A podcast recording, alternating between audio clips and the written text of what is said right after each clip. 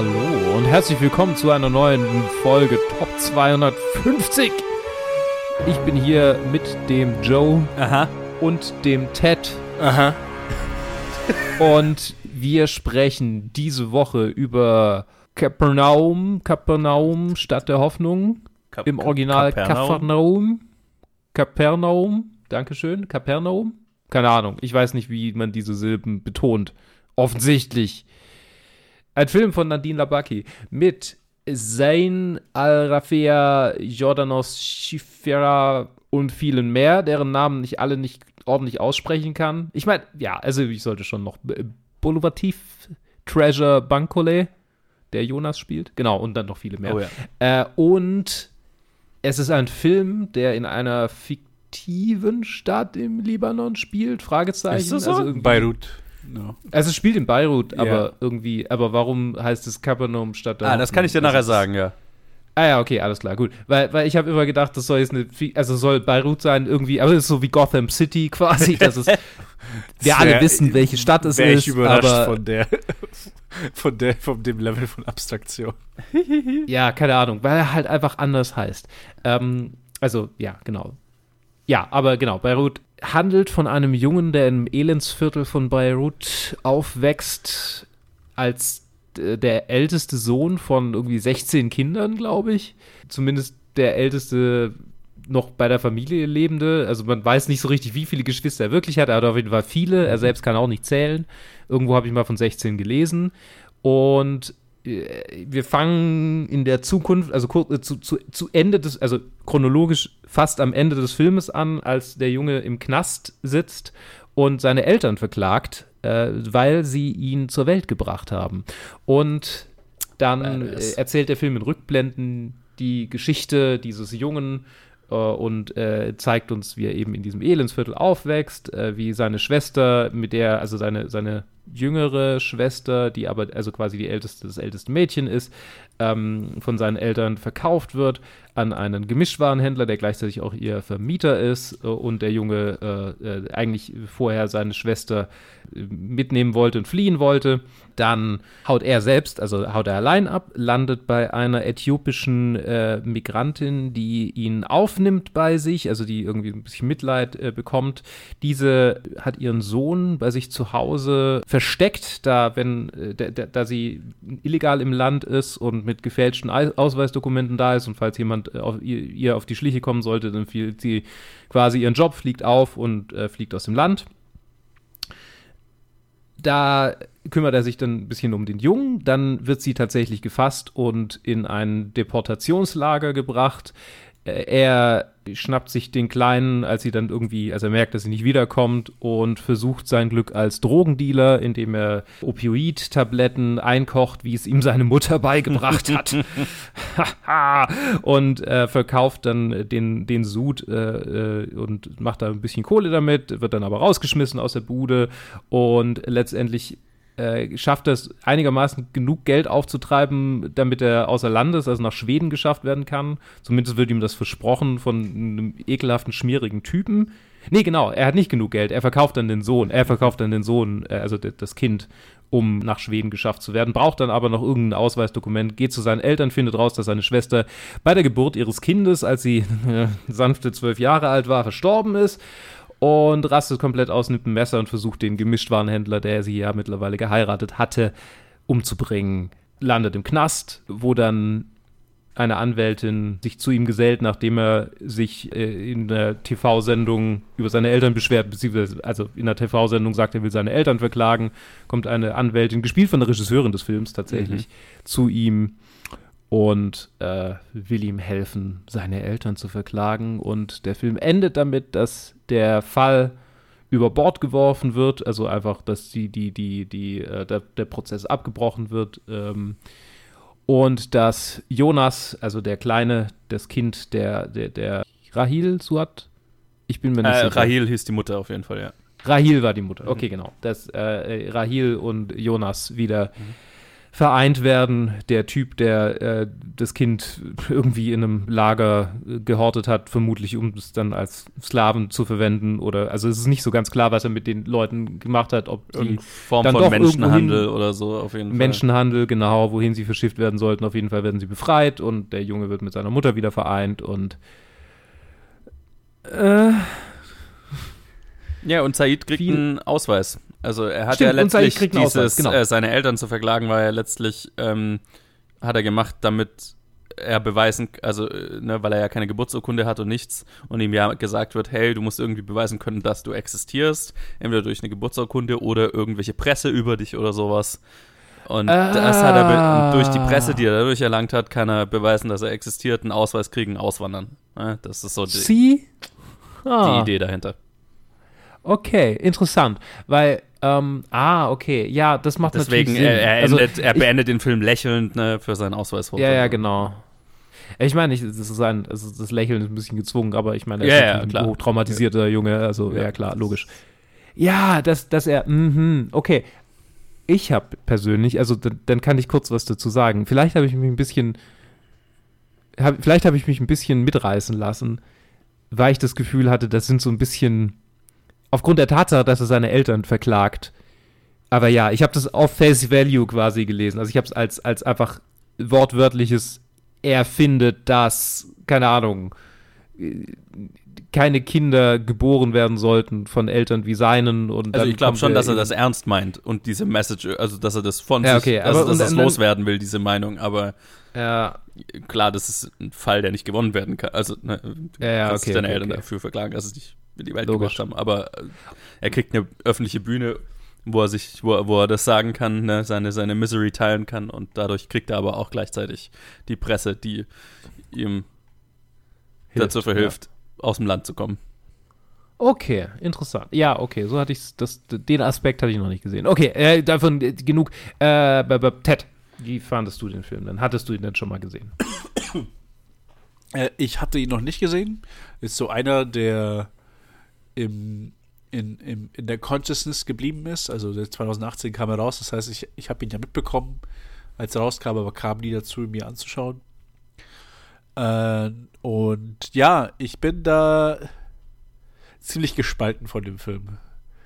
Äh, auf der einen Seite finde ich ihn sehr beeindruckend. Äh, sehr beeindruckende, beeindruckende Regiearbeit äh, von Nadine Labaki und äh, auch einfach extrem beeindruckend, was sie aus ihren Darstellern da rausholt, allen voran dem, äh, allen voran Zain, äh, den kleinen Mhm. Jungen.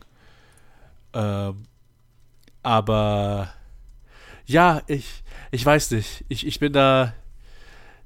Ich habe den noch nicht wirklich ganz verarbeitet. Ich war gestern ziemlich fertig. Mhm. Ich bin gerade krank und ich habe ihn gestern zur Hälfte angeschaut, heute die zweite Hälfte angeschaut.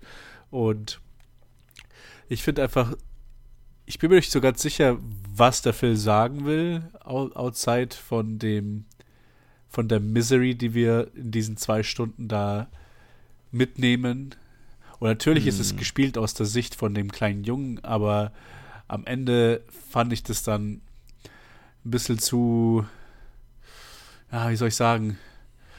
Also es hat sich ein bisschen zu ausbeuterisch für mich angefühlt, äh, muss ich ehrlich sein, und halt auch nicht so, also du hast ja gerade eben noch die quasi am Ende dieses Ab Appell erwähnt, so ja, ich will nicht, dass meine Mhm. Eltern oder auch kein, niemand, der so ist, sollte äh, Kinder haben, so ein, ein Argument, dass wenn es von einem Kim kommt, okay, aber wenn es halt so als Ziel seines Films ist, ist so diese sozial-darwinistische, eugenistische Schiene da fährt.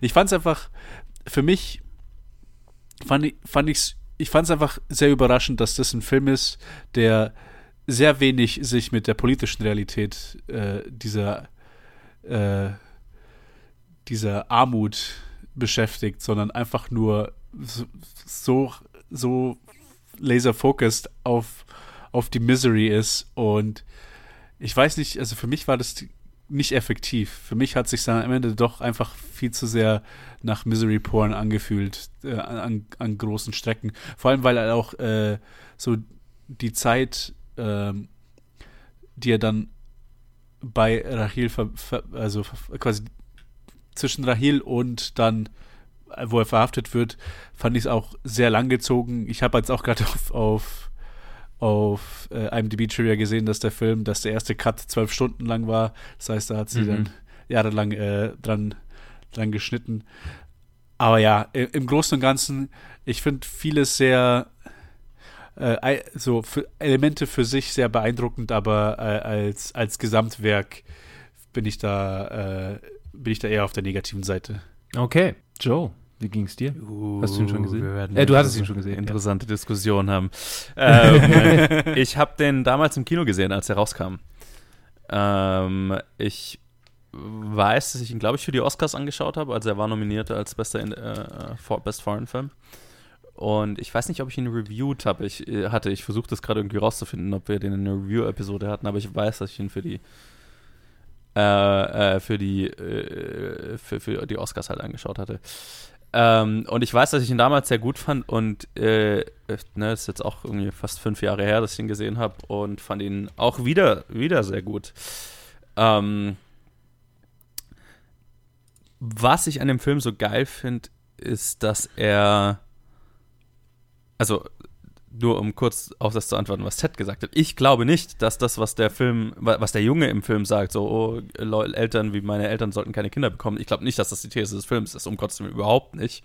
Sondern, dass das, dass der Film viel mehr daran interessiert ist, äh, sehr nüchtern und ähm, äh, äh, äh ähm, objektiv das, die Situation dieser Leute zu porträtieren, fast schon dokumentarisch. Ne? Das spiegelt sich dann auch darin wieder, dass ähm, die meisten der Darsteller ähm, Laiendarsteller waren, die aber ähnliche Geschichten erlebt haben wie die Charaktere im Film. Also ne, die, die Rahil spielt, ist eine äthiopische äthiopische Flüchtling, die illegal im Land war, als sie den Film gedreht haben und während der Film gedreht wurde, auch verhaftet wurde, wenn ich, wenn ich mich recht erinnere. Ähm, der junge Said, der Said spielt, der heißt ja auch Said, der ist ein syrischer Flüchtling, der ähnliche Bedingungen erlebt hat und, und so weiter und so weiter. Mhm. Ähm, und äh, was die Regisseurin gesagt hat und was ich finde ich auch, was finde ich auch total rüberkommt, ist, dass sie halt einfach ähm, dass die Realität der Leute dort porträtieren wollte und ähm, zeigen wollte, äh, äh, was da so abgeht, ohne jetzt direkt einen Lösungsvorschlag oder irgendwas parat zu haben, weil es halt einfach viel zu, viel, viel zu groß ist, viel zu monumental, das Leid, das, die Armut, whatever, die Situation im Libanon in der Zeit. Und äh, das finde ich, das spiegelt sich halt auch im Titel wieder. Also, wir haben es ja vorhin gesagt, äh, Kapernaum, ähm, auf der einen Seite kann das in Arabisch Chaos bedeuten, also das Wort und ähm, bezieht sich auf eine biblische Stadt, die äh, verdammt wurde. Ich weiß jetzt auch nicht mehr genau auswendig, aber eine dieser drei Städten, die Jesus verdammt hat, weil sie äh, sich weigern, für ihre Sünden äh, zu büßen, aber er hat in der Stadt halt auch irgendwelche Wunder vollführt und äh, whatever. Also so Leid und äh, äh, Hoffnung so in einer Stadt. Mhm. also so eine Stadt, die halt irgendwie das repräsentiert. Whatever. Okay. Ne, also so dieses, ähm, äh, äh, diese, diese, die, die, die Repräsentation von dieser Stadt als, ähm, okay, hier ist äh, äh, wahnsinniges Leid und menschliches Versagen und gleichzeitig aber auch Hoffnung so an einem Ort. So.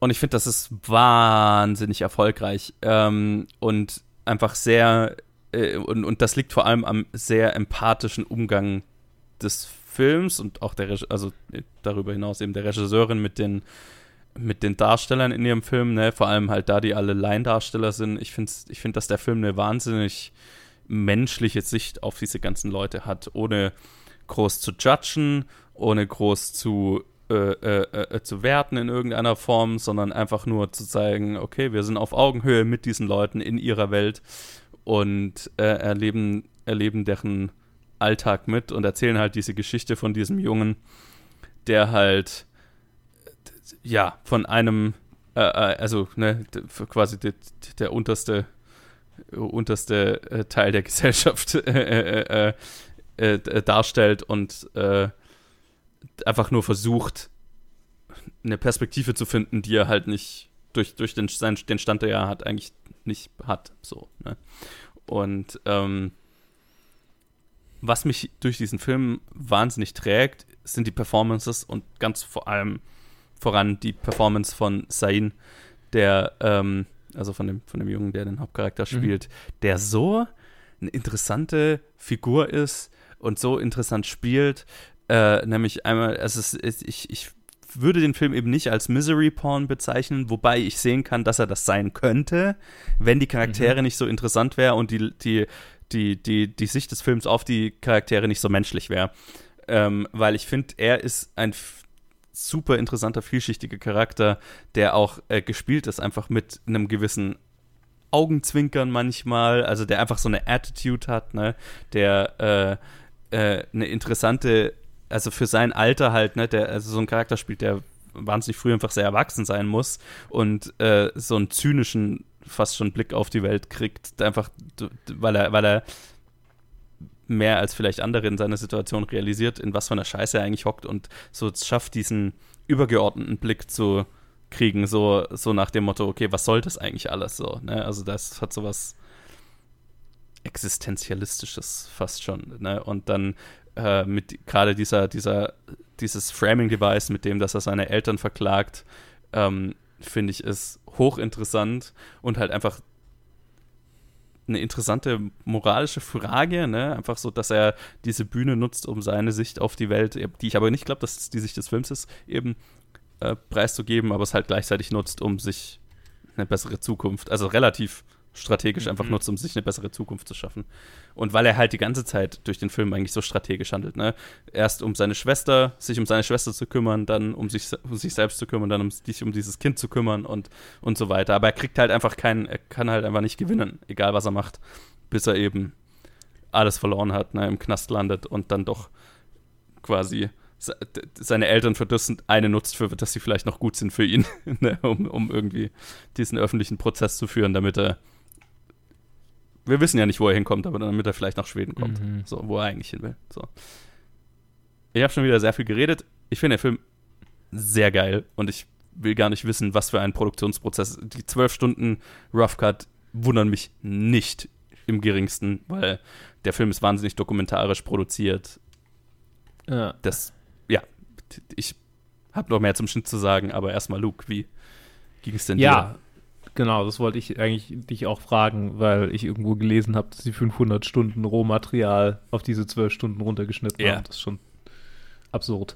Ähm, zumindest dachte ich, es ist absurd. Und dann dachte ich mir, ja, aber ich habe ja keine Ahnung. Und dann frage ich mal Joe, ob es wirklich absurd ist oder ob das einfach ganz normal ist. Äh, keine Ahnung. Ähm, manchmal landen ja so Sachen auf IMDb-Trivia, wo man sagt, ja, okay, das ist halt, das gehört halt dazu. So ist das halt. Also ich sag mal, für eine Doku ist es normal, das die Material okay. zu Filmverhältnis. So, ne? Und deswegen so okay. dokumentarisch, wie der Film gemacht ist, ja. Naja. Also ich muss sagen, ich fand ihn bis zur Hälfte das ist witzig. Der, der letzte, der rauskam zu Top 250, war auch irgendwie halbiert. Aber äh, genau, äh, bis zur Hälfte fand ich ihn wirklich gut und wäre wahrscheinlich ohne einen Hintergedanken mit dem mitgegangen, was du gesagt hast, Joe.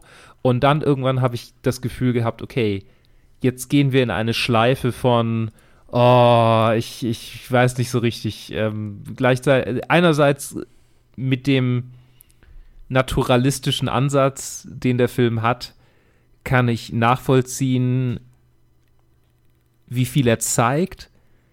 Und manchmal habe ich das Gefühl, okay, es ist jetzt engineered, damit wir die, die, das größtmögliche Elend haben. So, und, und da ich manchmal, war ich manchmal ein bisschen. Ich, ich muss ja zugeben, ich habe mich auch in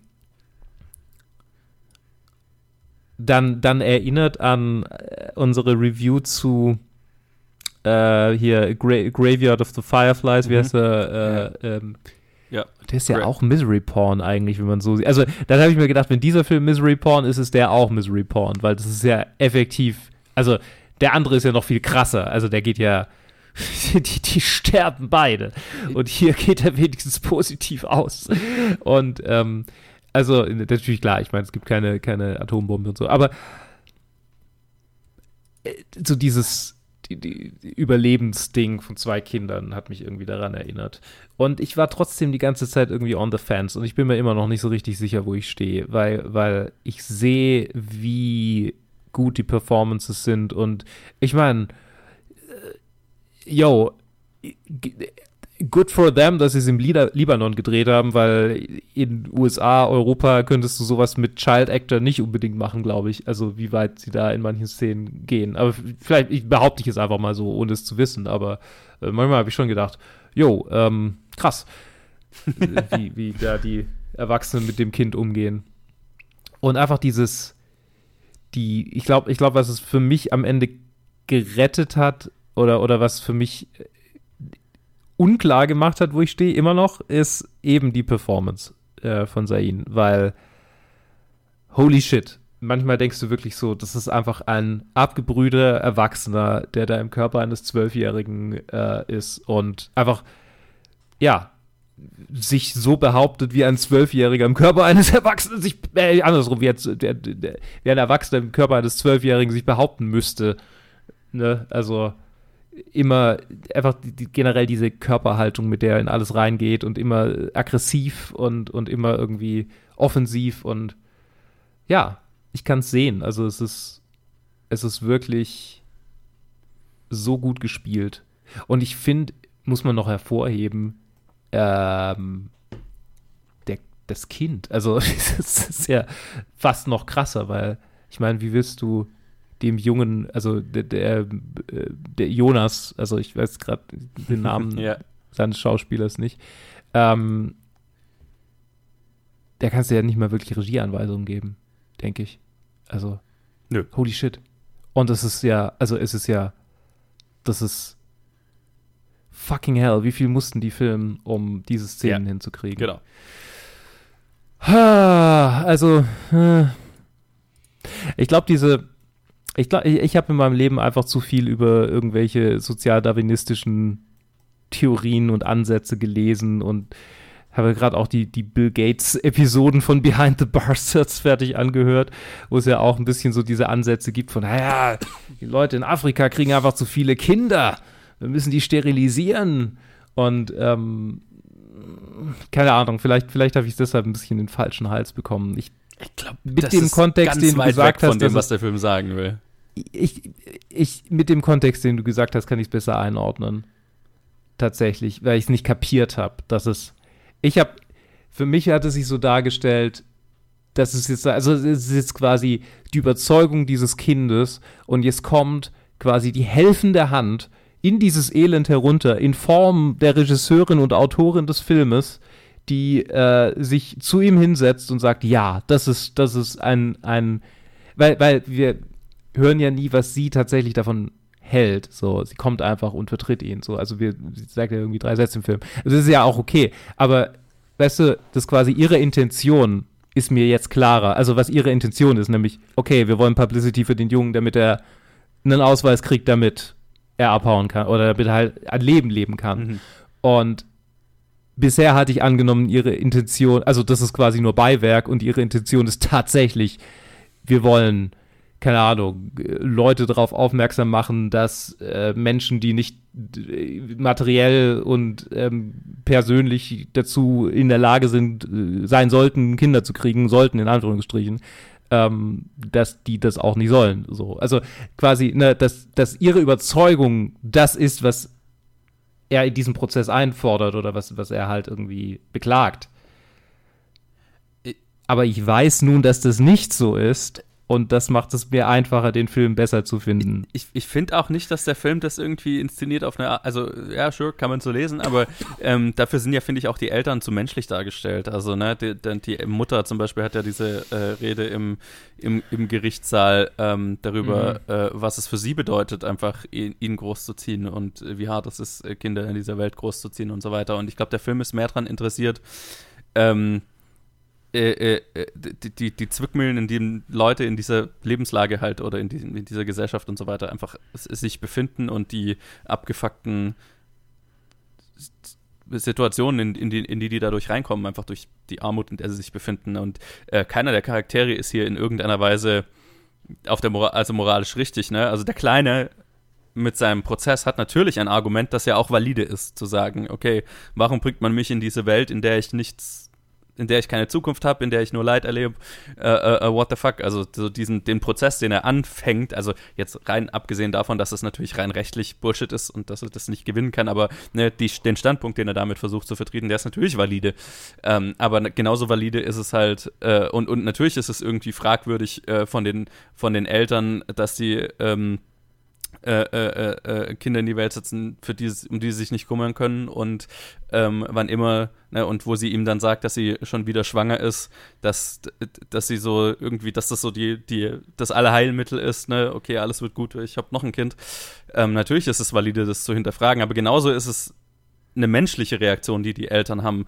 Und ähm, ich glaube, der der, wenn es einen Charakter gibt, der hier wirklich relativ negativ dargestellt wird, dann ist das vielleicht der Vater, aber selbst der ist ja noch in seiner Position irgendwo halt einfach hat halt aufgegeben in der Lage, in der er halt einfach ist. Ne? Mhm. Und das kann man natürlich schlecht finden und ne, also das kann man natürlich sagen, okay, der, der macht ja auch nichts, um sich irgendwie zu verbessern, aber ähm, mei, ist halt in der beschissenen Lage, in der er ist. Und ich glaube, der Film hat einfach einen sehr mitfühlenden Blick auf alle diese Charaktere.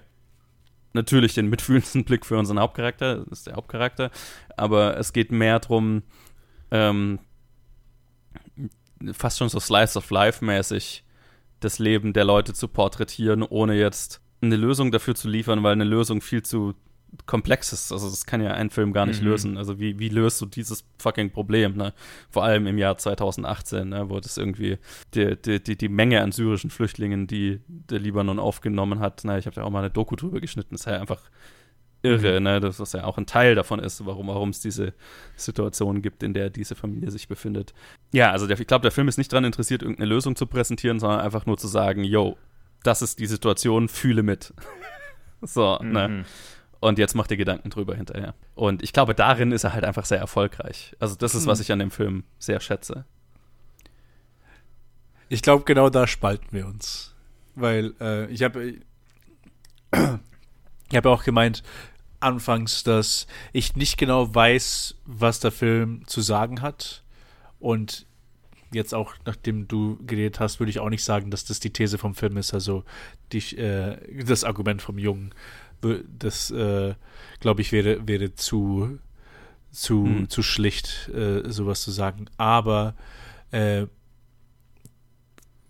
dann ist halt für mich das Problem, äh, nicht das Problem, aber halt da, wo, wo der Film mich nicht abgeholt hat, ist, es wird aufgezeigt und ja, mach dir Gedanken. Und für mich war es so, ja, und, und, hm. und Fragezeichen irgendwie, deswegen hat sich für mich so wie Misery Porn angefühlt. Und, dann, und äh, vor allem jetzt mit dem Hintergrund und was du halt auch gesagt hast, dass das so sehr klassisch ist, also dass es halt, halt auf eine sehr dokumentarische Weise hier dargestellt wird und auch dementsprechend halt so viel erstmal aufgenommen wurde und um das auf diese zwei Stunden runterzuschneiden, ähm, hat sich halt für mich sehr mhm.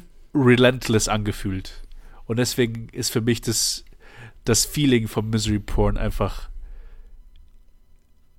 eher hängen geblieben als und und ich sehe halt und so Konzept also nicht konzeptionell aber so an anstellen nicht anstellen ach Gott jetzt weiß ich gar nicht äh, so in den Aspekten die du erwähnt hast stimme ich dir auch zu was was was ihre Arbeit angeht was die äh, Schauspielarbeit angeht von dies, äh, von diesen also Lion und ähm, ich glaube, wo, wo wir uns ein bisschen spalten und wo es ich dann so diesen negativen Blick drauf habe, ist halt zum einen, dass mir so irgendwie der, der Punkt fehlt und zum anderen sind hatte ich nicht so das Gefühl, aber zumindest in meinen Augen waren die Eltern nicht so mitfühlend und empathisch betrachtet wie äh, mit Sicherheit wie ja. Zain. Und und in, in Retrospekt, so ja, klar, also man verliert ja auch viel an, an, an so feinfühligem, ähm, äh, an den feinen Differenzen, wie Charaktere sich aussprechen und was sie zu ihren Kindern sagen. Für mich, ich, ich musste es halt die Übersetzung lesen. Für mich war das einfach so, oh, das sind einfach zwei Psychopathen, die so nicht Psychopathen, aber so zwei Leute, du hast ja gesagt, irgendwie, die haben aufgegeben, aber für mich war es nicht nur das Aufgegeben, sondern auch einfach so, wie sie sich gegen ihren Kindern verhalten und wie sie teilweise über, über ihre Kinder sprechen, war für mich äußerst negativ in der Übersetzung. Ich weiß nicht, ob da, ob man da jetzt noch eine Ebene mehr sieht, wenn man halt auch die Sprache spricht, wenn man Arabisch spricht, aber im, im Großen und Ganzen war es, hat das halt einfach nur dazu beigetragen, dass es für mich einfach so dieses, ah, okay, es, es hört einfach nicht auf. Und es war für mich äh, einfach durchgehend, okay, ich sehe ihn einfach strugglen für zwei Stunden. Und was nun?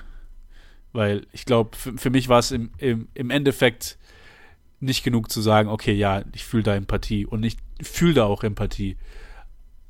Aber ja, ähm, hm. irgendwas, irgendwas fehlt da für mich und deswegen hat es halt für mich so einen eher, einen eher, eher bittereren Nachgeschmack am Ende des Filmes gehabt, wo ich dann einfach, obwohl ich viele, viele Aspekte gesehen habe, die ich wertschätzen konnte, ich einfach so emotional einfach sehr einfach sehr einen ziemlich negativen Eindruck hatte. Ja, ich meine, also äh, zwei Sachen dazu. Ich glaube nicht, dass die Eltern, also das äh, war vielleicht falsch ausgedrückt von mir, die sind furchtbare Eltern und als solche werden sie auch dargestellt. Aber sie sind trotzdem ein Produkt der Umstände, in der sie leben. So, ne? Und ähm, ich glaube, das ist ja. die menschliche Ebene. Und ähm, ich, ich würde halt sagen, Misery Porn würde ich definieren als, ähm, okay, die, die Misery ist der Sinn des Films.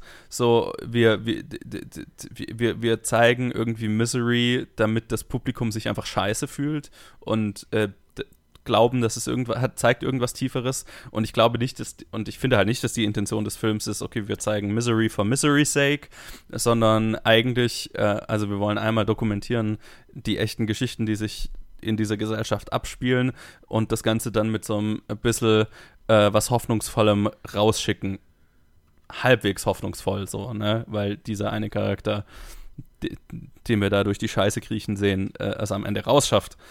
Ähm, und das ist halt, also, ne, dieses Mitgefühl für äh, und Aufzeigen von dieser Welt ähm, ist, glaube ich, ein deutlich nobleres Ziel als jetzt einfach nur Misery for Misery's sake. So, und deswegen würde ich es eben nicht als Misery Porn bezeichnen, auch wenn es wahnsinnig hart anzuschauen ist und wahnsinnig schwer ist. Ne? Ähm, mhm. Aber am Ende geht es mehr um die Hoffnung dieses einen Charakters, es da rauszuschaffen, als um ihn leiden zu sehen und leiden zu sehen.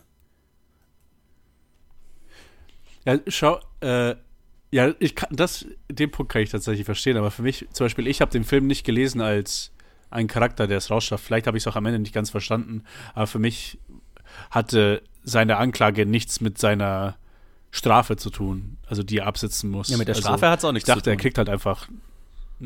Ne, ich dachte, er kriegt einfach einen Personalausweis und geht halt zurück ins Gefängnis. Also für mich war ja, es nicht braucht ein Junge, der, der es rausgeschafft hat. Also ich, das ist ja der ganze Witz. Also es würde ja auch ihm ja, Ne? Also, also, auf, auf, auf lange Sicht ja, gesehen ja, ist das okay, die einzige okay, Art und Weise, wie er das Land verlassen kann. Hm, okay. Und das, das basiert halt auch so ja, teilweise weiß, eben basierend auf der Ahnung, Geschichte dieses Jungen, ja. des Schauspielers, ne, des, des echten Jungen, der als äh, äh, syrischer Flüchtling im Libanon war und ähm, eben auch keine Papiere hatte. Ich weiß nicht, wie der es letztlich rausgeschafft hat, aber der war dann zum Zeitpunkt, als der Film rauskam, schon in Norwegen. Also das ist so ein, wirklich so ein Spiegelbild mhm. von seiner tatsächlichen Geschichte fiktionalisiert halt natürlich durch diese Anklage und äh, die, dass er dadurch eben die Dokumentation bekommt, die er davor nicht bekommen konnte. Hm. Auch hier, äh, was äh, Joe, äh, Joe äh, was Luke vorhin erwähnt hat, ganz am Anfang, äh, das mit den 16 Kindern, 16 äh, Geschwistern, das war das war die Familie, das war die Mutter mit 16 Kindern, auf die die mhm. Regisseurin ihre Geschichte basiert hat.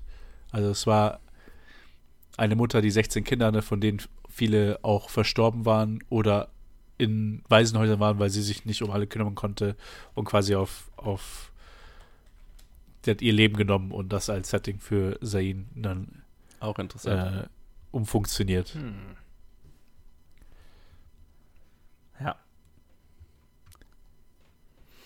Ja, also ich meine, das ist, Hm. das ist letztlich, was ich, was ich an dem Film so schätze, dass er halt so aus dem echten Leben gerissen sich auch anfühlt, ne? Einfach weil alles, was in diesem Film vorkommt, jetzt vielleicht mit Ab Abstand, äh, ab, ab, ab, abseits von dieser Klage, die halt so ein fiktionales, eine fiktionale Rahmenhandlung bildet. Ähm, aber auch ein, ne, das ist jetzt vielleicht ein, das fiktionalste Element, aber das ist trotzdem ein wahnsinnig guter Hook, ne? Zu sagen, okay, hier ein Kind verklagt seine Eltern für seine eigene Existenz Ja, klar. Das- das ist halt einfach mehr als einfach nur zu sagen, okay, wir gehen jetzt irgendwie in den Slum und wir schauen jetzt irgendwie den Kindern beim Leiden zu, so, sondern da ist, da, da passiert einfach mehr. Das ist mehr, das ist von vornherein spezifisch zum als Denkanstoß äh, gedacht. Und ich finde es halt einen wahnsinnig schlauen Ansatz. Weil einfach nur jetzt zum Beispiel, man könnte ja auch sagen, okay, wir machen jetzt eine Doku über diese Umstände, aber da einfach reinzugehen und dann wäre es halt wirklich so, ja, okay, und wo führt das jetzt alles hin? Zeigen wir jetzt einfach diese, den Struggle dieser einzelnen Charaktere, aber was ist jetzt irgendwie die größere Geschichte? Was soll ich jetzt daraus irgendwie mitnehmen? Und dieser Ansatz mit dieser Klage und diesem Jungen, der halt in jeder Situation, also der ist ja wahnsinnig resilient, ne? Der in jeder Situation versucht er ja eigentlich immer, oder schafft das ja auch, äh, aus nichts was zu machen. Ne? Also der, der in Mhm. jeder Situation, ne, wo er versucht irgendwie sich ums und, und scheitert dann trotzdem, aber nicht aufgrund seines eigenen Versagens, sondern aufgrund der gesellschaftlichen Umstände. Ne? Versucht irgendwie seine Schwester zu schützen. Mit in wahnsinnigen jungen Jahren er, äh, äh, macht er diesen ganzen Plan, wie die beiden fliehen können und so weiter, weil er genau weiß, was passiert, ähm, ne, wo sie ihre erste Periode kriegt und halt als Frau gilt und weil er weiß, dieser fucking creepy äh, äh, Shop-Owner hatten, ne, will, die, will die heiraten und so weiter und ne, das Gaslighting, das seine Eltern betreiben, nein, nein, das, das, ist- das ist ja Mhm. alles gar nicht so. Der, der ist halt wahnsinnig schlau und durchschaut das alles und macht diesen Plan und scheitert dabei. Dann haut er selber von der, zu Hause ab und schafft es zu überleben und so weiter, findet da einen Unterschlupf bei dieser, bei dieser Frau und selbst als die dann verhaftet wird und er sich um das Kind kümmern muss, Stück jede Situation, er schafft es halt immer wieder zu überleben. Also es ist eigentlich so ein Survival-Film aus Sicht dieses Mhm. Charakters die ganze Zeit. Ähm, und er scheitert immer wieder daran, an der Welt, in der er lebt. Ne? In, einer, in einer gerechteren Welt, jemand, der so schlau ist und so äh, äh, äh, äh, adaptiv und ne, einfach problemlösungsorientiert und so weiter, der wäre halt einfach in einer, in, einer, in einer fairen Welt, hätte der alle Möglichkeiten offen. Ne? Und äh, hier rennt er halt immer wieder gegen eine Mauer, außer wenn es dann halt wirklich, wenn er einfach am Boden ist, im Knast, ähm, dann kann er wirklich noch die Welt, die Umstände für sich nutzen, indem er halt diesen Publicity-Stunt macht und es tatsächlich dann die Chance hat, rauszuschaffen. So, ne? ähm, das, ich ich finde, es hat schon was Hoffnungsvolles, auch wenn es halt Und, und äh, es hat auch was Interessantes, diesem Charakter dabei zu. Ich finde, er ist ein guter Protagonist einfach. Dadurch, dass er eben äh, äh, diese. Es, äh, Spaß ist ein schlecht. Es ist ein schwerer, schweres Wort bei diesem Film. Aber Mhm. ich finde, es macht schon Spaß, ihm dabei zuzuschauen, wie er immer wieder Lösungen, zu, äh, Lösungen findet und Lösungsansätze findet. Na, Spa Spaß ist der falsche Ausdruck dafür, aber es macht ihn zu einem interessanten Charakter. Na, es ist interessant, ihm dabei zuzuschauen, wie er äh, äh, äh, und ja auch se- sein ne, immer wieder ähm, sein Sarkasmus, also er hat eine, so eine so eine so einen zynischen Blick auf die Welt, der einfach interessant ist, der ihn so viel älter macht, als er eigentlich ist. Ne? So älter als seine, was weiß ich, 10, 11 Jahre, die er ist. 12, sagen sie, glaube ich. Ne? Also Mhm. er hatte so, so eigentlich so den Blick Ja. auf die Welt von einem desillusionierten 40-Jährigen so. Und das ist tragisch, macht ihn aber eben auch zum interessanten Charakter. Tatsächlich, ich habe auch hier gerade gesehen, tatsächlich, also äh, er und seine Familie sind nach Norwegen gezogen, während der, also der Antrag wurde für Ah, ihn gestellt, okay. während sie schon am Film gearbeitet haben. Also sie hat ihn quasi als Darsteller, als einfach als, als Mhm, Refugee gefunden und, und dann danach halt sind sie zur UN gegangen und für ihn und seine Familie Cool. ihn dann nach Norwegen wurden dann geschickt, nach, nachdem der Ist die Film Frage, das ich weiß nicht, ob das irgendwo Info gibt, ist, ist der Fakt, dass er an einem Film mitgearbeitet hat, ist, ist, das, ist das die Publicity, die ihm dazu geholfen hat, seine Existenz zu zeigen? Also ich meine, klingt so ein bisschen so, Wasch- oder ja. zumindest, dass die Leute hinter dem Film ihm dabei geholfen haben, hat seine Chancen bestimmt verbessert. Ja, ja, definitiv. Ja, hm. ich muss sagen, ich fühle ich fühl da schon viel mit bei allen Sachen, die du sagst. Und mein, mein Blick auf diesen Film, der, der shiftet schon. Ich habe schon das Gefühl, dass ich mir eigentlich nochmal anschauen muss, um mir, um, um mir nochmal mit, mit frischen Augen äh, nochmal anzugucken. Weil es für mich ja, wie gesagt, äh, ich viel wertschätzen konnte, aber mhm. am Ende es war einfach so eine emotionale Reaktion, die ich, die ich nicht abschütteln konnte, dass ich eher so mhm. auf, dem, auf ich meine, der negativen die, die, Seite Die emotionale Reaktion kann ich total nachvollziehen. Ne? Es ist fucking harter Tobak, diesen Film anzuschauen. Es ist nicht wir haben ein paar Mal das Wort Spaß ja. gesagt. Das ist nicht das richtige Wort dafür. Aber ich weiß auch nicht, wie ich es anders ausdrücken ja. soll. Es ist trotzdem interessant. Also ich, ich fand es so interessant, weil ich habe jetzt gerade, ne, das ist jetzt Zufall, gerade den deutschen Film Sonne und Beton angeschaut, der jetzt gerade, als wir das hier aufnehmen, im Kino läuft und der ähnlich ist der quasi so mhm. einfach den Struggle von äh, äh, Kindern im äh, äh, äh Berliner Plattenbau quasi äh, zeigt, ne? die auch mit Perspektivlosigkeit und Gewalt und so weiter zu tun haben. Ne? Was ich an dem Film hier interessanter fand, ist, dass der Charakter, die Charaktere interessanter gezeichnet sind und es eben nicht nur um die Perspektivlosigkeit und Hoffnungslosigkeit und so weiter geht, auch wenn das hier heavier ist als in dem deutschen Film, aber der Hauptcharakter interessanter gezeichnet und gespielt ist. Das ist so ein mhm. vages Gefühl, was ich einfach hatte bei den zwei Filmen und was den hier so hervorhebt. Und interessant ist der beste Ausdruck, den ich dafür finden kann. Auch wenn ich nicht ganz glücklich mit der Wortwahl bin, aber. Würde, würde eventuell engaging besser passen? Ja, ja, ja, ja. Ja. Besseres Wort dafür, ja. Es ist, es ist engaging, ihm zu folgen. Weil er nie.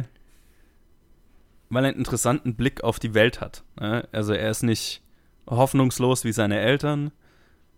Er ist aber auch nicht so ein, ne, was jetzt das Hollywood-Klischee wäre von so dem plucky Kind, das es irgendwie aus der Armut rausschafft, weil er halt einfach extraordinary ist, so, ne, ja. weil er halt besonders ist in irgendeiner Weise. Das ist er überhaupt, also er ist hochintelligent und, und lösungsorientiert und, und, und so weiter, aber es wird jetzt nie so heldenhaft gefeiert, sondern es macht es eigentlich, äh, äh äh, äh, es gibt ihm eine Perspektive auf die Welt, die halt so kein anderer Charakter sonst in dem Film hat. Ja, er ist halt. Was ihn halt eben zu dieser Anlage führt, ne? Was ja ein sehr intelligenter Ansatz ist, ne? Um Publicity sich. Das muss ja ein Zwölfjähriger erstmal drauf kommen. Aber halt, ja, es ist halt schon ein abgefuckter, zynischer Blick auf die Welt, der logisch, der verständlich ist aus der Perspektive, aus der er kommt. So, ne? Ja. Ist halt so eine. Wir sehen ihn halt dabei, Sisyphus Arbeit zu betreiben. Mhm. Also. Mhm er kommt halt vom Fleck nicht weg, bis er ja. am Ende halt quasi seine Situation bisschen, bisschen ausgeklügelter ausnutzt, anstatt einfach nur versucht, sich durchzuprügeln, was halt einfach ja. nicht funktioniert. Und es ist ja auch interessant, dass immer wenn er scheitert, also es ist ja so, ähm, er könnte ja auch ätzend sein. Also, ne, so ein Charakter, der so ein negatives Weltbild hat, auch wenn es verständlich ist, könnte ja auch irgendwie ätzend zu verfolgen sein. Aber das Interessante ist ja, dass es immer gepaart ist mit, dass er immer anderen Le Leuten helfen will, ne? Seiner Schwester, dem Baby und so weiter. Ne? Also es ist ja so, die, das Survival ist ja nicht nur seines eigen, um, um seines eigenen Survivals willen, sondern auch um seine Schwester vor dem schlimmsten Schicksal zu bewahren, um dieses Kind am Leben zu halten. Ne? Es ist immer gepaart damit und eigentlich ähm, er kommt dann raus, wenn er, wenn er von diesen anderen Bürden, sage ich mal, befreit ist. Ne? Ähm, er musste dieses Kind abgeben, weil er es halt allein nicht am Leben halten kann. Mhm. Ähm, aber erst, wo er so komplett auf sich allein ist, schafft das dann auch raus. Aber äh, das, die, diese, dieses ganze Survival-Ding, was er davor gemacht hat, war ja nicht eben nur um seines eigenen Überlebens willen, sondern auch immer für irgendwelche anderen mit. Und ich glaube, das macht ihn noch, hilft mir und glaube ich, das ist auch die Intention des Films, einfach mit ihm mitzufühlen, obwohl er so ein ja abgefuckten Blick auf die Welt hat, verständlicherweise. Ja, ja, das stimmt tatsächlich. Also da, da, da gehe ich komplett mit. Spannend. Spannender Film. Challenging, Puh. würde man sagen, auf Englisch. Ja, challenging, absolut. Ich meine. Herausfordernd. Hatte der Film dann den ähm, Foreign Language Oscar gewonnen? Oder? Nee, nee was nee, hat nee, denn. Ich, nur nominiert. Also Oscars hat er nichts gewonnen, aber ganz viele andere äh, 38 Gewinne. Ah, das ist Alles das Green Book. Aha. Ich schau gerade mal, wer da gewonnen War das, hat. war das eventuell dann Roma? es war Roma, ja, okay, das hatte keine Chance. Ja. Ja. Gerade geschaut, was 2018 rauskam, ja. ja, das war Roma, ja. Ja, schlechtes Jahr dafür, ne? Also, Mhm, ja. Hm. ah, das war ein gutes Oscar-Jahr. Die, die Dokus in dem Jahr waren auch so gut. Mhm. Mhm. Das war auch, das war auch das Jahr, oh, da waren lauter gute in der Foreign Language. Da war Shoplifters eben auch drin. Ah, Und der hat auch einen ähnlichen Vibe. Da geht es auch um Charaktere in einer in unglaublicher Armut und so ein bisschen eine hoffnungsvolle Me Message. Und Cold War war ein polnischer Film, der auch gut war. Da war auch ein deutscher nominiert, Werk ohne Autor, den mochte ich nicht so. Das ist der einzige nicht so gute, meiner Meinung nach, in diesem ganzen Foreign Language Oscar-Lineup in diesem Jahr. Da ist Roma, Capernaum, Shoplifters und Cold War. Richtig gute Filme alle. Gutes Jahr. Gutes Jahr, ja. Ich kann mich erinnern, dass wir Roma gemeinsam in eurem alten Büro angeguckt haben. Ja. Langes her. Langes her. War ich ganz fresh dabei. Ja. Ja, ja, ich, ja, 2018, ja, ich erinnere mich. Das, das war. Danach haben wir, ich glaube, jetzt Drunk Commentary zu Home Alone aufgenommen, kann es sein? Holy shit, das kann tatsächlich sein, ne? Äh, wo ich zu viel getrunken habe. Oh. Ja, nicht nur du. Äh, ja, Ich habe den. äh, War das auch, wo wir The Room danach noch gemacht haben? Weiß ich nicht. ich glaube, Keine ja, Ahnung. genau, genau, genau. Äh, Ja, ja. Kann sein. Ich habe immer noch das Infamous The Room Commentary rumliegen. Ach, ich habe es archiviert. Ich dann irgendwann zwischendurch einfach Burn sage, it. ich, ich muss aufs Klo. Ich kann nicht mehr hier sein. ja, please don't release ich, it. Nein, nein, das wird niemals, das wird niemals veröffentlicht. Wenn, aber du, ich wenn, habe es wenn, als. wenn du mich irgendwann mal erpressen musst, dann. ja, genau. Ich, ich habe es, ich hab es immerhin dahinter. So wie Batman, um f- äh, äh, die Mittel, um die Justice League zu Fall zu bringen, in Batman wie Superman irgendwie. ja, ja, The PFG Cut. Ja, genau. das ist der Red Button, den ich gegen euch in der Ja. Hinterhand habe. Nee. Ähm, das ist, äh, wenn ihr es in 20 Jahren irgendwann mal sehen wollt, dann Nee, Mann. ist es da. Ja, ich hab's fast gar nicht in Erinnerung, aber was ich in Erinnerung habe, war einfach inappropriate äh, Aha. Accents mostly, was ich da rausgehauen habe. Und ja, nein. Aha. Aha. Und ja, nee, das kann ich mich sowieso nicht erinnern, weil ich war so betrunken. yep, yep. It's, it's not great. Ja, ja. ich kann mich, ich kann mich nicht an irgendwas. Ich weiß nur noch, dass ich betrunken war. Well. Well, Naja, äh, so. ja, Na, äh, kann keine zu- 250 ohne die Tour sein. Ja, ja, natürlich. Ja, genau. Ich, ich wollte gerade sagen. Ich, erstaunlich lang Uh. ohne die, die, Tour Ja. haben wir durchgehalten. Ja. Ich, ich muss sagen, Äh. noch, um, um auf Capernaum zurückzukommen, was mich richtig schockiert war, war tatsächlich das Schicksal der Schwester.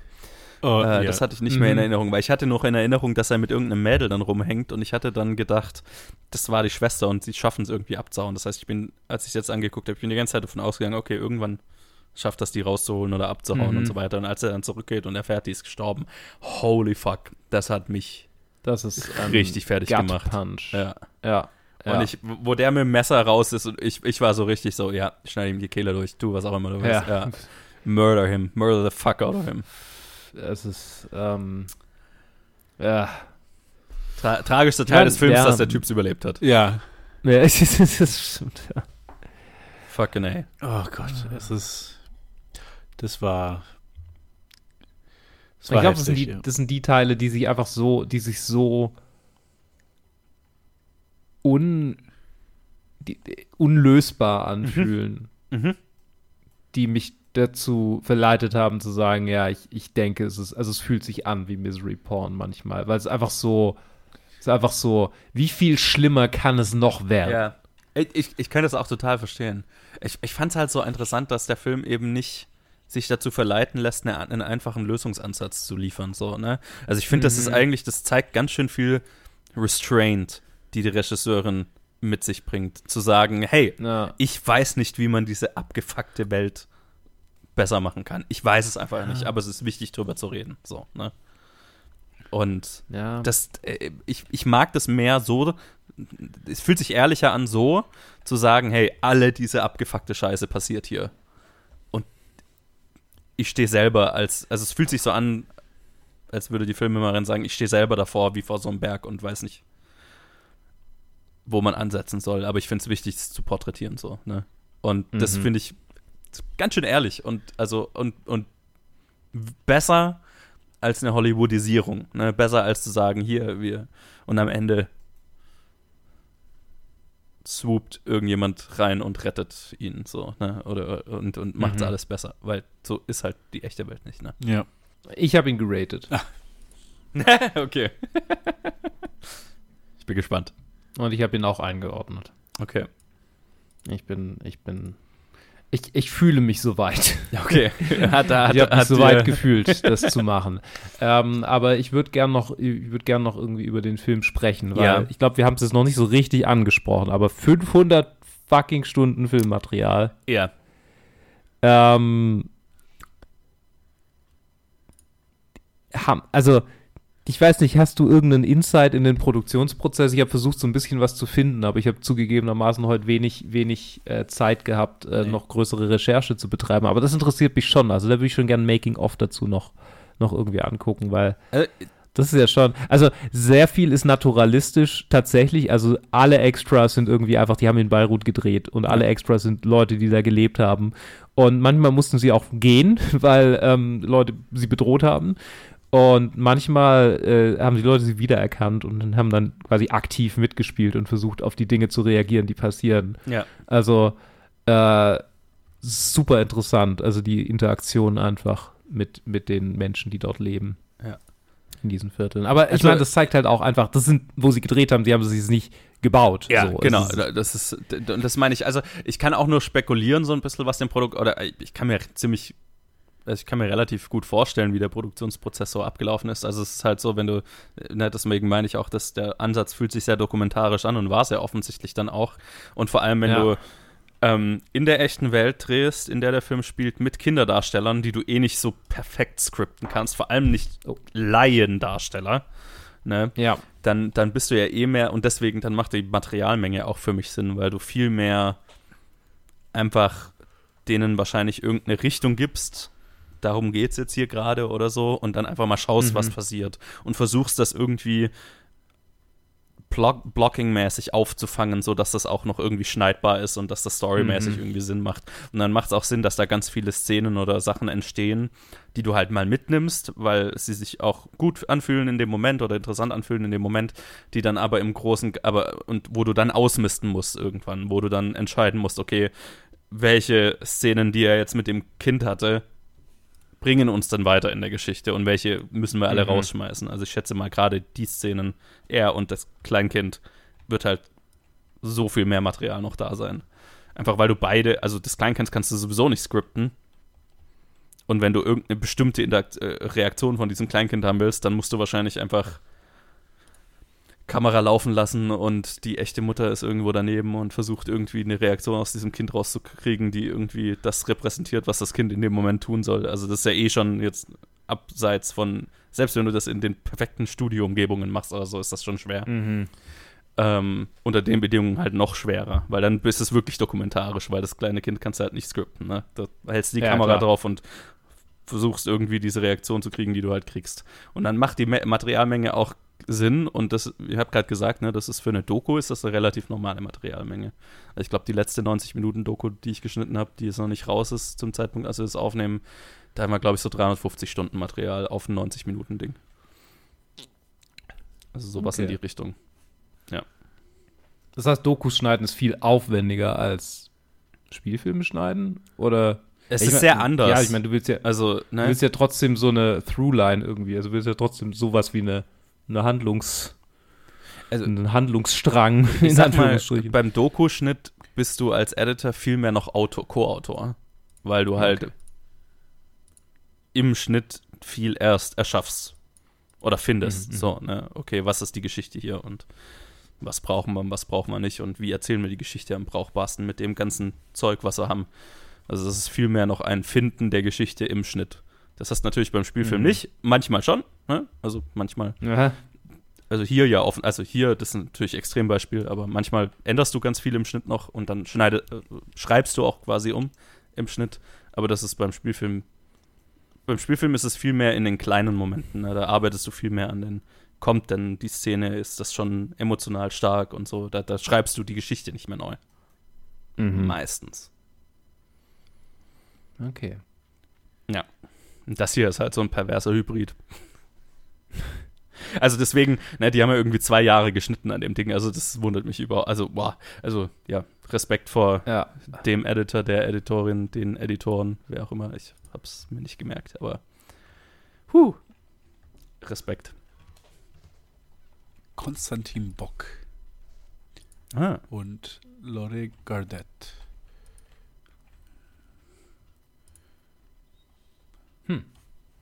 Okay. Die sind die, sind die Konstantin Bock. Ist der Deutscher? Äh, weiß ich nicht. Klingt aber war auch Ja, zumindest auf Letterboxd so aus. das erste, was er geschnitten, also der erste Film. Der, ich sehe auch auf IMDb nicht viel anderes von ihm. Und erst dieses Jahr was ein Kurzfilm. Ja. Interessant. Okay. Ja, vielleicht Franzose, ja. Was Sinn machen würde. Ja. Okay, ja, also ähm, ein, ein, Mhm, eine ziemliche schnittmäßige Meisterleistung, muss man sagen. Das ist, ja. Definitiv. Ziemlich krass. Mm, ich glaube, wir haben alles, über das ich sprechen wollte. Dann sag doch mal, wie du ihn jetzt äh, bewertet slash eingeordnet hast. Das würde mich jetzt Ich ja habe schon ihm viereinhalb Sterne gegeben. Okay.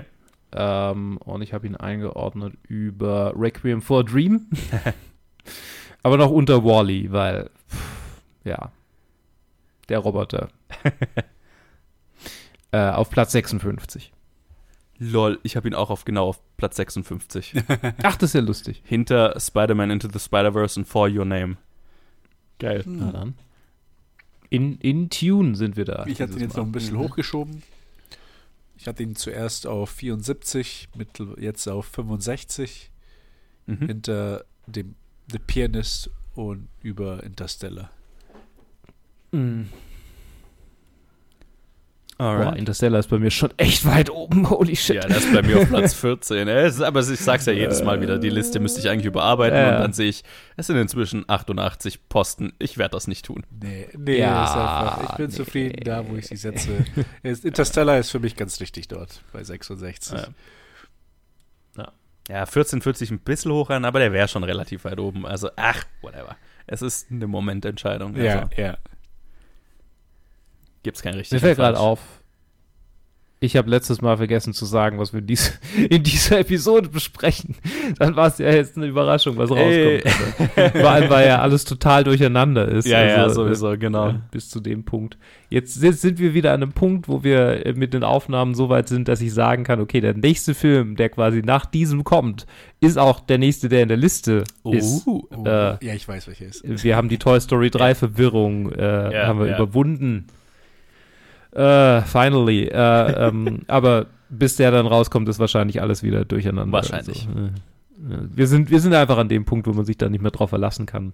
ja. Wir nehmen halt auf, wie es kommt. Wir besprechen ein sich ständig, verändern, ständig veränderndes Objekt. Was willst Also ist halt so. Genau, eben ein, ein, ein, ein dynamisches Objekt. genau. Zwischendurch ist ja jetzt auch John Wick 4 äh, drin gelaufen. Oh, Mal gucken, wie lange er gelandet? durchhält. Ähm, in den Hundertern irgendwo, Okay, glaube ich. Cool. Oh, er ist auch schon wieder raus. Ja, doch, hier, 130 ist er immer noch. Ah, ja. Hält sich. Mal gucken, wie lang noch. Ja. Ähm, wir sprechen aber nächstes Mal über Star Wars Episode 6, Ach, was. Return of the Jedi. Wir beenden die wir reden Trilogie. über den. Stimmt, wir beenden die, anderen Trilogie endlich nach schon. Jahren. Mhm. Äh, ist so lang her, dass wir die anderen zwei besprochen haben. Mhm. Äh, ist ganz schön abgeschlagen hier. Begründeterweise? Wir werden sehen. Oha. Nächstes Mal, wenn wir über diesen Film sprechen. Geil. Und vielen Dank, dass ihr dabei wart. Danke, Ted. Sehr gerne, sehr, sehr gerne. Und danke, Joe. Gerne, gerne. Sehr interessante Und- Diskussion, fand ich. Ja, ich wollte gerade sagen, ich habe diese Episode sehr genossen. Endlich, endlich mal endlich mal Diskussionen. Ja. Äh, Gegensatz zur letzten Oh. Episode, wo wir alle gesagt haben, ja, ist halt geil. Ja, äh, nichts Ja, Negatives. genau. Also, gar nichts. ja. Über den nächsten Film werde ich nichts Negatives sagen können, sage ich jetzt schon. Ah, Okay. Der ist, das äh, war immer mein Lieblingsfilm als, als Kind. Meiner auch. So, er ist einfach, ist einfach der mit dem meisten Bombast, ist doch klar. Und der gut ausgeht am Ende. Naja, Spoiler für Star Wars sowieso. Äh, ähm, 50-jähriger ja, wir hören uns nächstes Mal, wenn wir über, über diesen, ja genau, ein, ein 20-jähriger, 40-jähriger, genau, 40-jähriger Spoiler. Dieses Jahr wird er 40 Jahre alt. Mhm. 83 ist er rausgekommen. Ähm, holy shit.